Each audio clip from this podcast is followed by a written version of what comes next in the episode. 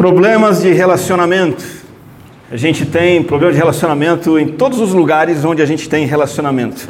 Não há único lugar de relações pessoais que não tenha problema. É no lar, é na igreja, é no trabalho, é no campo missionário. E os problemas de relacionamento estão entre as piores dores da vida. As coisas que mais doem, muitas vezes mais do que uma doença, muitas vezes mais do que uma perda financeira um problema de relacionamento às vezes dói até mais.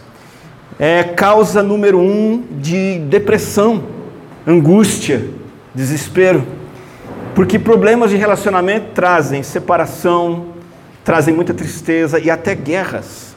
Como dizia o filósofo Jean Paul Sartre, o inferno são os outros. Isso é uma maneira é, bem agressiva de dizer assim: o problema está nos outros mas também de dizer o seguinte: muito do que nós padecemos na vida resulta do nosso convívio com outras pessoas. E nós, na semana passada, pensamos como igreja em sermos uma igreja esse ano que, que fosse uma comunidade de amigos. Nós trabalhamos aquela palavra simpatia, não no significado comum, mas no significado literal, o termo simpatós, que é paixão junto, ter o mesmo propósito, a mesma, mesma missão, a mesma paixão. Como igreja, nossa ideia é estarmos lado a lado olhando para algo maior.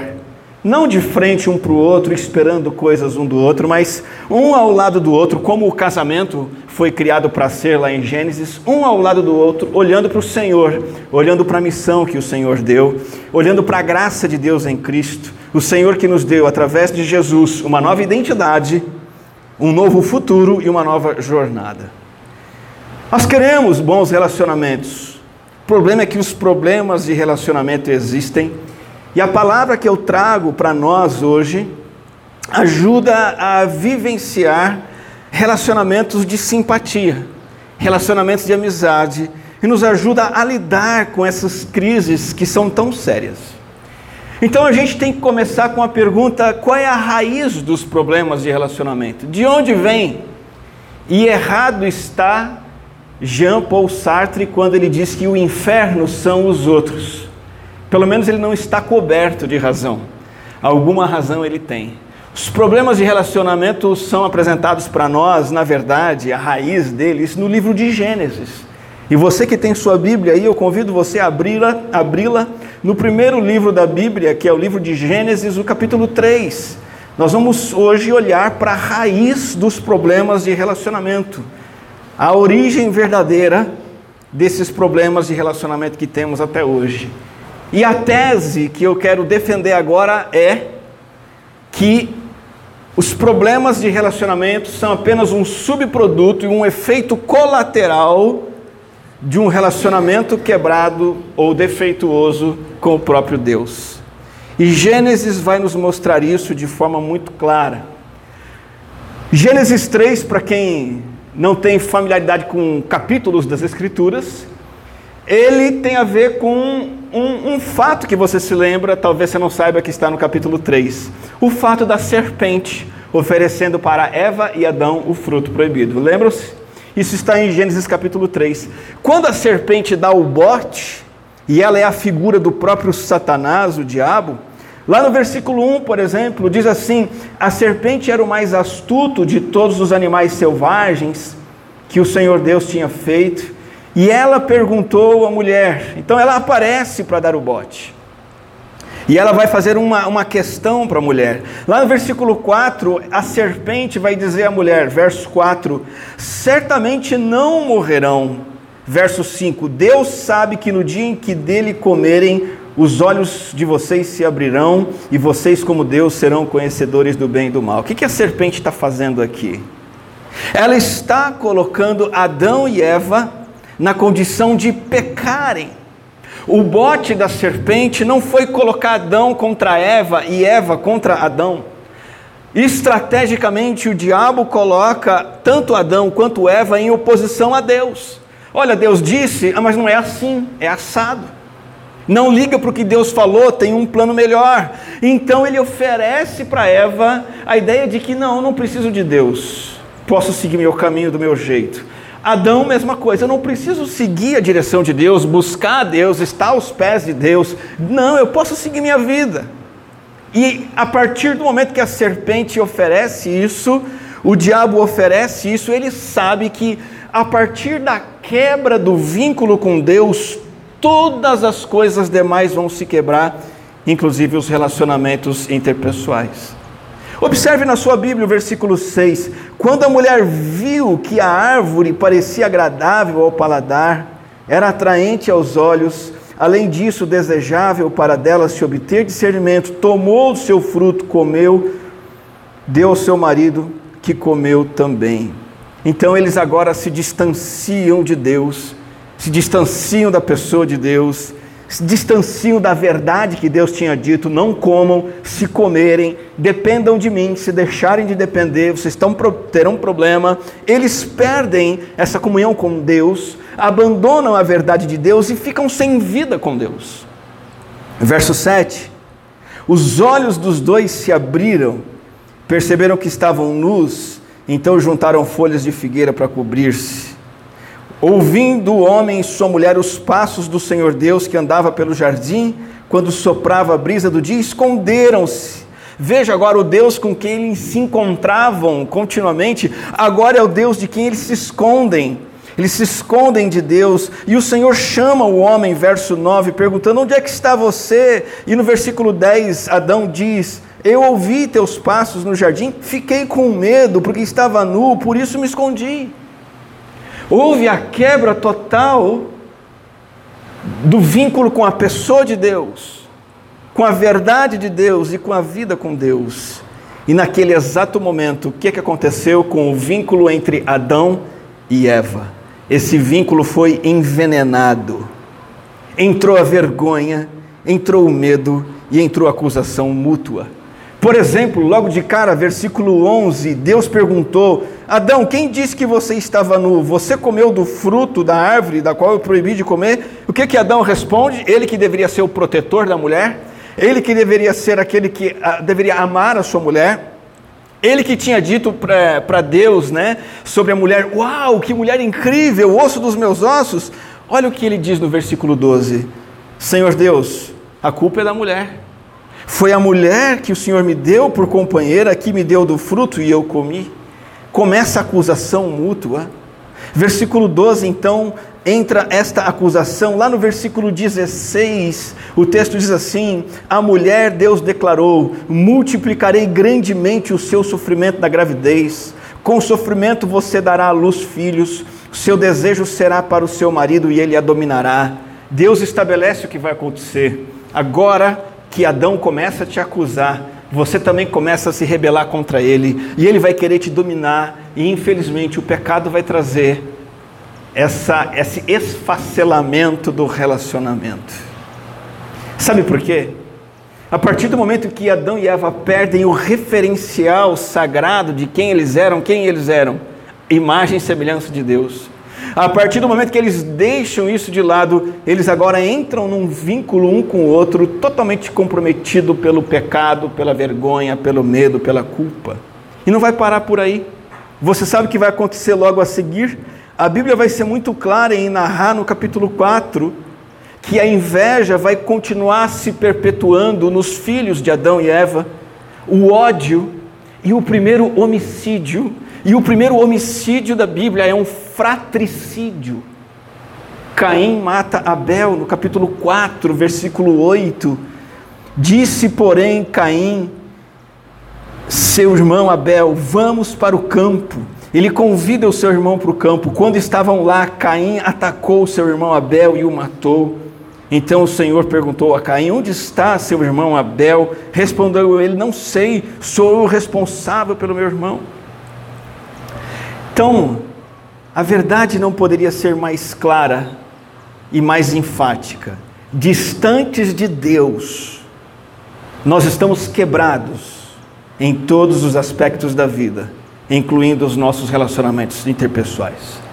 E a partir desse texto e a partir dessa passagem, eu convido você a considerar comigo, nessa noite, não somente considerar, mas abraçar e desfrutar de três verdades sobre os relacionamentos pessoais.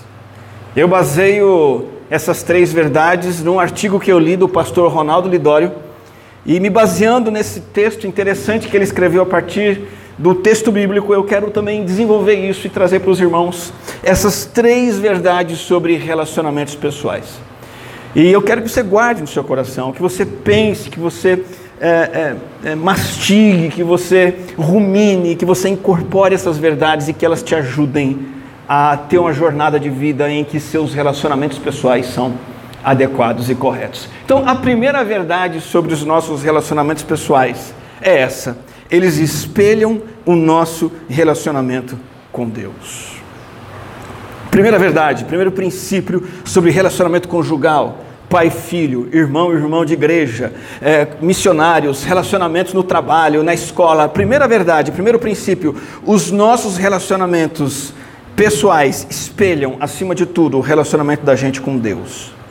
O espelho, o espelho é adorável ou cruel. Depende da realidade que se apresenta diante dele. O espelho é adorável quando você está em forma, arrumadinho, arrumadinha. Você se coloca diante de um espelho e o espelho é maravilhoso. Diz aquele, aquele antigo, aquela antiga fábula, né? Que a bruxa diz para o espelho: Espelho, espelho meu, tem alguém mais bonita do que eu? O espelho não mente.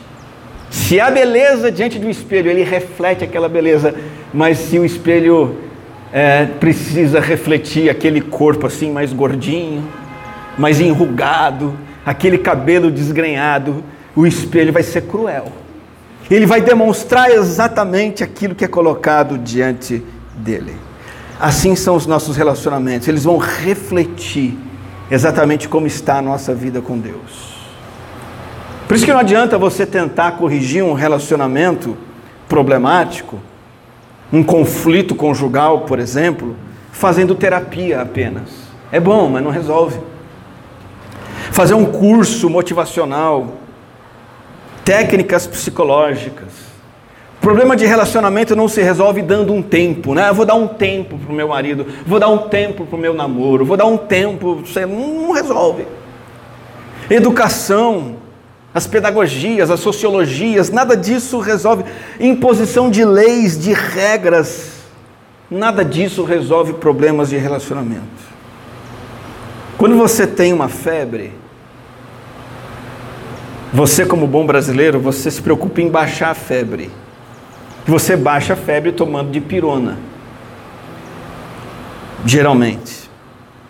Só que você só baixa a febre com a dipirona. Muita gente tem a sua febre baixada e acha que resolveu o problema. E na verdade, você precisa atacar a raiz da febre, muitas vezes, por exemplo, com um antibiótico. Porque é o antibiótico, e não a dipirona, que vai atacar o vírus que está causando a febre, a bactéria, perdão, que está causando a febre. Não adianta aplicar dipirona nos problemas de relacionamento. Porque a solução dos nossos problemas de relacionamento está em Deus. Você só consegue ser quem você deve ser para o outro em Deus. Você só consegue fazer o que deve fazer pelo outro em Deus. Só numa, numa relação real, concreta, sólida com Deus é que você consegue perdoar o outro e receber perdão. Andar a segunda milha com quem te prejudicou. Você precisa estar em Deus para fazer isso. Somente quando você tem a sua comunhão com Deus ajustada, é que você identifica que as origens do conflito muitas vezes são o orgulho do seu próprio coração. Se você está distante de Deus, você não enxerga isso. Somente quando estamos cheios de Deus, do amor de Deus, da graça de Deus, é que então conseguimos amar quem nos ofende. Estando em Deus, nós aprendemos a ser como Cristo. As Escrituras nos dizem que Jesus Cristo, quando ele era insultado, ele não revidava o insulto. E quando nós estamos em Deus, como Cristo estava em Deus, nós também não revidamos. Quando Jesus sofria, ele não fazia ameaças, diz o apóstolo Pedro. Jesus se entregava a quem julga com justiça. Jesus não julgava os outros como homem aqui na terra. Ele deixava que o Senhor Deus julgava. E quando nós estamos em Deus, nós também não julgamos os outros, nós deixamos que Deus julga. O livro de Atos nos diz que Deus ungiu Jesus de Nazaré com o Espírito Santo e com poder e aí Jesus, olha que interessante, ia por toda a parte fazendo o bem. Quando você está em Deus, você vai por toda a parte na sua vida. Por onde você vai, você vai fazendo o bem. Porque este gesto é um reflexo de que você está bem com Deus. Então, nessa noite, o meu apelo é: olhe para Deus. Procure se lembrar de quem Deus é. Procure saber quem Deus é, clamar pelo seu nome, entregue nas mãos de Deus as suas dores. Comece a reconhecer e aprender que só Deus é justo, fiel, santo, e tenha em mente que Deus deseja que você tenha relacionamentos saudáveis e Ele pode fazer isso em você e através de você. Invista na sua vida com Cristo, em primeiro lugar. Torne-se um seguidor de Cristo, cada vez mais leal a Ele em primeiro lugar, e você se tornará como Ele. Então, primeira verdade, primeiro princípio, primeira lição é que os nossos problemas de relacionamento, eles são reflexo da nossa vida com Deus. A segunda lição que Gênesis nos convida a aprender é que os nossos problemas de relacionamento nos convidam a olhar para Deus. Aprenda isso, entenda isso. Os nossos problemas de relacionamento são um convite para nós olharmos de novo e mais uma vez para Deus. Todo tipo de problema, não precisa ser só problema de relacionamento. Problema de saúde, problema financeiro, problema no trabalho, problema de qualquer natureza, problema intenso, problema pequeno, maior, menor, todos os problemas são usados por Deus para você fazer uma pausa e olhar para Ele e prestar atenção no que de fato importa, que é Ele, porque Ele é eterno e é Ele só que pode nos dar vida eterna e eternidade. Diz C.S. Lewis, uma frase muito conhecida, que Deus sussurra em nossos ouvidos ele fala baixinho por meio do prazer. Ele fala conosco mediante a nossa consciência. Mas Deus clama em alta voz por intermédio da nossa dor. E aí C.S. Lewis diz que a dor é o megafone para despertar o homem surdo. Todo tipo de dor é Deus falando alto com você, clamando para você. Pode ser uma dor decorrente de uma enfermidade, uma dor decorrente de uma perda financeira, de um desemprego, e pode ser a dor de um relacionamento quebrado. Deus está falando alto: olhe para mim, se achegue mais a mim, dependa de mim. Quando eu penso em problemas de relacionamento e como eles nos levam para Deus, não há como não me lembrar de Davi e os salmos que Davi escreveu. Davi se volta para Deus em primeiro lugar, e dos 150 salmos da Bíblia, boa parte são de Davi, canções e poemas de Davi. E na maioria das vezes ele está se voltando para Deus porque ele estava lidando com pessoas difíceis. As pessoas difíceis na vida de Davi, mais emblemáticas, foram nada mais, nada menos que Saul. Saul era o rei. E Davi tinha problema com o rei, ou quer dizer, o rei tinha problema com Davi. O, era o chefe de Davi que queria matar Davi. E quando Davi se vê nessa situação, ele se volta para Deus, porque problemas de relacionamento nos convidam a olhar para Deus. Outra pessoa com quem Davi teve problemas foi com Absalão, seu próprio filho. O filho que, num dado momento, enquanto Davi é rei agora, vai puxar o tapete do próprio pai e tirar o pai do trono. E com esse filho se voltando contra ele, Davi se volta para Deus. E escreve salmos e composições e músicas de, de busca a Deus, de oração a Deus, de louvor a Deus. Porque problemas de relacionamento nos convidam a olhar para Deus e tirar os olhos das pessoas que estão causando problema. Outro grupo de pessoas que causou muito problema para Davi foram os filisteus, um povo inimigo do povo de Israel. E outros povos tantos que odiavam Davi, queriam acabar com Davi, e nesses problemas de relacionamento eram para Davi um convite para ele se voltar para Deus. E a gente gosta de pensar que Davi foi um homem segundo o coração de Deus, assim ele é conhecido, não é verdade? Davi, um homem segundo o coração de Deus, uau, quero ser como ele. E tem muito crente que acha que vai ser um homem segundo o coração de Deus, uma mulher segundo o coração de Deus, igual Davi, cantando na igreja, sentindo emoções na igreja, orações bonitas, mas para que Davi fosse este homem segundo o coração de Deus, ele teve que passar inúmeras vezes, inúmeras vezes pelo vale do sofrimento e da dor, e muitos desses sofrimentos foram relacionamentos dolorosos que fizeram de Davi um homem que olhava para Deus e não para as coisas, um homem que olhava para o Senhor e não para as pessoas. Por que, que um problema nos faz olhar para Deus? Em primeiro lugar, porque mostra que Deus é suficiente. Quando você tem um problema, o problema diz assim para você: é, meu amigo, teu corpo não é suficiente, ele vai padecer. Quando o teu marido te desaponta, o que está acontecendo é o seguinte: não coloca todas as suas fichas no teu marido, porque ele é falho, Coloque, aposte tudo em Deus, ele não falha. Quando sua esposa te desaponta, quando seu patrão te desaponta, quando o dinheiro acaba, tudo isso está dizendo para você: olha, essas coisas não podem te satisfazer. Não coloque teu amor nisso, não idolatre isso. Todas as coisas vão nos frustrar, exceto Deus, só Ele é suficiente. Os nossos problemas de relacionamento são um convite para você e eu olharmos para Deus.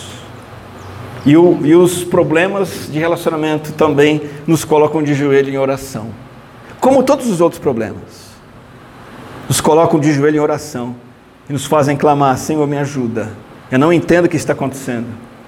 Eu estou revoltado com o que está acontecendo. Isso não faz sentido, mas eu busco ajuda do alto. E assim os problemas, também de relacionamento, são um convite para você olhar para Deus. Então temos duas lições aqui.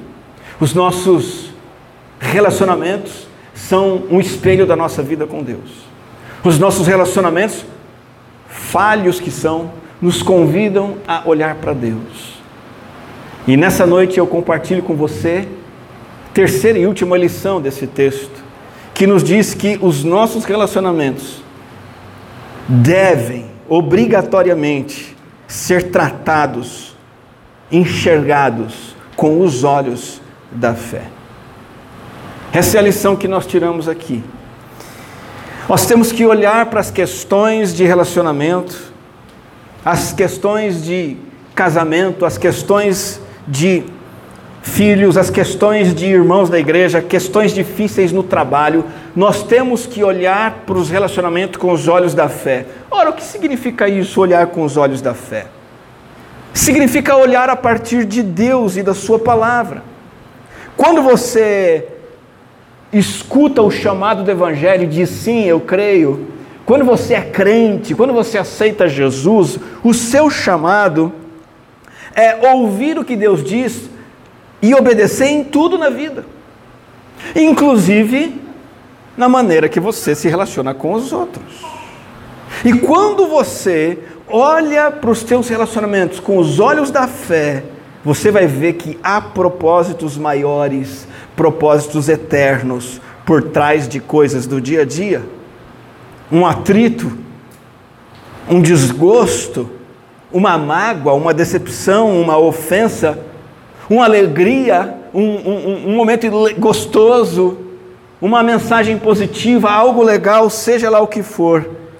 Você, com os olhos da fé, percebe e compreende que isso tudo tem um propósito para a sua vida, para te quebrantar, para te fortalecer, para te amadurecer. E eu quero deixar bem prático para você o que exatamente significa tratar seus relacionamentos com os olhos da fé. Numa palavra simples, Enxergar os relacionamentos com os olhos da fé significa enxergar os relacionamentos biblicamente e tratar biblicamente as pessoas. Muitas vezes, com os olhos da fé, você vai enxergar lá que as causas do problema, parte delas, estão em você. Porque a Bíblia diz isso. A Bíblia diz que todos nós temos coração enganoso. A Bíblia diz que todos nós somos devedores, todos nós, todo o nosso coração, como diz o reformador, todos nós temos um coração que é uma fábrica de ídolos. E quando você vem para a Bíblia, você começa a entender isso. Aos olhos humanos, os olhos humanos e não os olhos da fé, os olhos humanos só veem a culpa no outro. Não, mas a culpa é da minha esposa. Não, mas a culpa é da, da, pessoa lá da igreja que é chata, é a pessoa da igreja que isso, é o meu irmão lá no meu quarto que aquilo. Os olhos humanos só veem a culpa no outro, com os olhos da fé. Os olhos bíblicos nós enxergamos as nossas responsabilidades também. Tratar relacionamentos com os olhos da fé significa então que você vai mergulhar nas Escrituras para aprender o que a Escritura fala sobre como lidar com os outros. E a Bíblia, meu camarada, meu irmão, minha irmã, ela é muito específica nessa questão. A Bíblia está lotada de versículos que falam sobre instruções de relacionamento gerais para com todos. E você, com os olhos da fé, você vai mergulhar nesse ensino, vai buscar esse ensino, vai se aprofundar nele para você praticar isso. Porque os nossos relacionamentos são um convite para nós tratar, tratarmos as pessoas com os olhos da fé.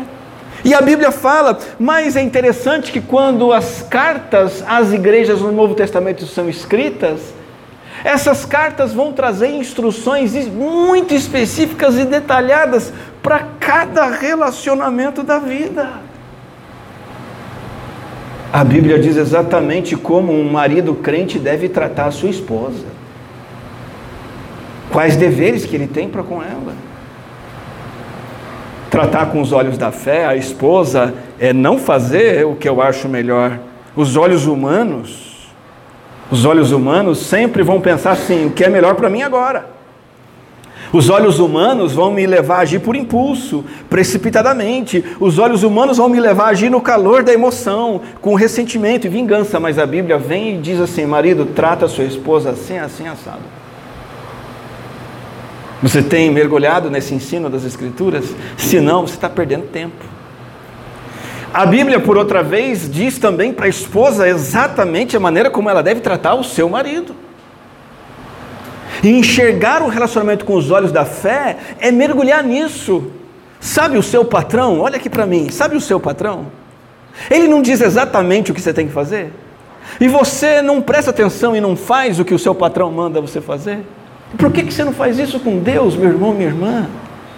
Deus é o patrão maior e Ele está dizendo para você o jeito que você tem que tratar sua esposa, seu marido, seus filhos, seus pais. A Bíblia fala como o empregado tem que tratar o patrão, fala. A Bíblia ensina como o patrão tem que tratar o funcionário, o empregado, ensina. A Bíblia ensina como lidar com o vizinho? Sim. A Bíblia diz como é que você tem que tratar o Lula? Sim, está na Bíblia. Se você não conhece, você está perdendo tempo. A Bíblia nos instrui até mesmo como devemos tratar as pessoas que pisam na bola com a gente. A Bíblia abrange toda a nossa esfera de relacionamentos. E se o meu relacionamento com Deus está acertado, está alinhado, está sintonizado, eu vou começar a tratar os meus relacionamentos com os outros com os olhos da fé.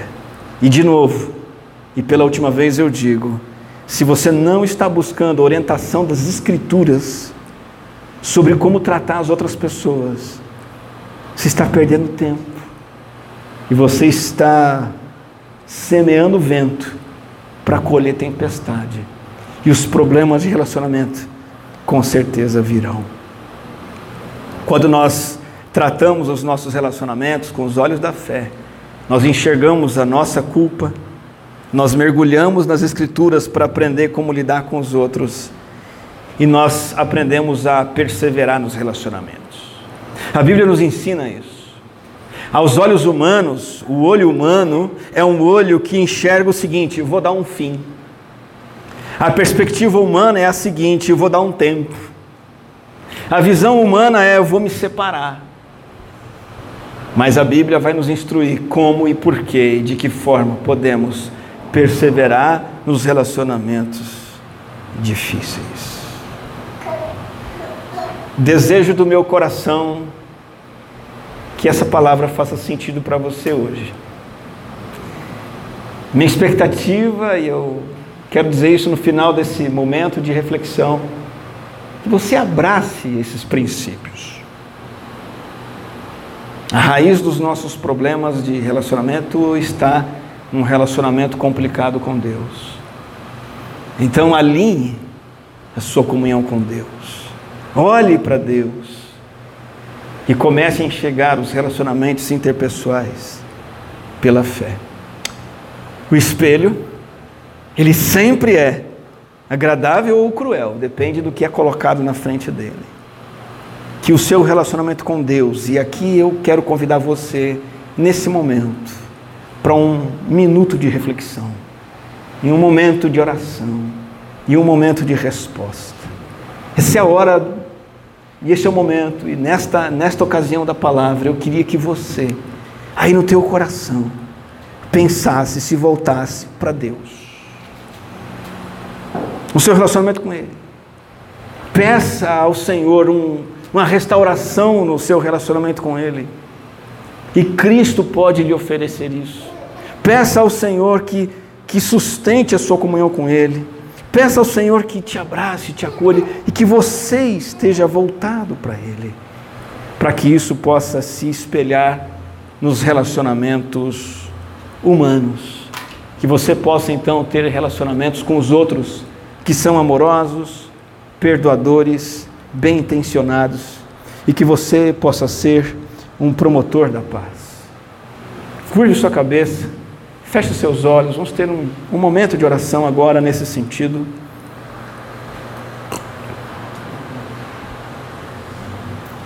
Nesse momento, você com Deus pode se alinhar, pode se ajustar e pode se voltar para Ele.